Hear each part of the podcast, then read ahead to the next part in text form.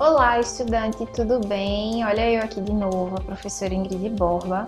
E agora na competência 2, né, a gente vai estudar um pouco, vai continuar estudando sobre design contemporâneo, só que agora a gente vai estudar design contemporâneo no Brasil.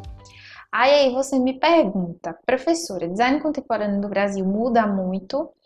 Veja, não significa que muda aquelas coisas, propósitos e tipo e áreas de atuação do design que a gente estudou na competência 1. Mas o que é mais a gente é importante a gente perceber no design contemporâneo brasileiro é que o design brasileiro ele tem características, é, uma identidade, digamos assim, própria.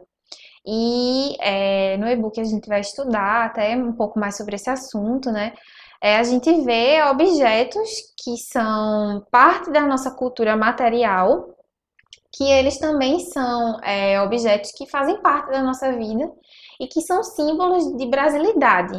E o design brasileiro ele sempre está mostrando esse, essa identidade, esse símbolo de brasilidade, né? Alguns autores até dizem o design brasileiro ele tem gosto de pão de queijo, ele tem gosto de tacacá, né? Ele tem gosto de acarajé. Então, assim, é, um exemplo muito bacana, né? É o exemplo das Havaianas, que é, como o slogan diz, o slogan das Havaianas dizem, todo mundo usa. E a história mesmo das Havaianas, o case das, da produção de Havaianas no Brasil, né, de como ela mudou a cultura dela dentro do país, e toda a relação que um simples chinelo tem com várias questões, né, afetivas, é, sociais, políticas, culturais, né, de que é, a Havaiana é esse símbolo brasileiro, esse símbolo de brasilidade, esse símbolo que todo mundo usa, mas que durante um tempo foi considerado um, uma sandália assim que remetia a uma pobreza, a uma escassez de recursos e aí toda a mudança né, de identidade. Então, isso é uma das várias histórias que existem no design brasileiro. E é isso que nos, que nos define e que nos diferencia dos outros tipos de design ao redor do mundo.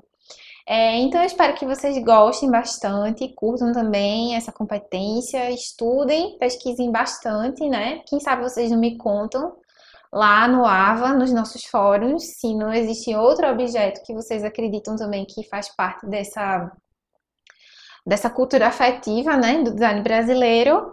E é isso, chamem os amigos para curtir, compartilhar o canal do EducaPE e a gente se vê na nossa próxima disciplina. Beijos!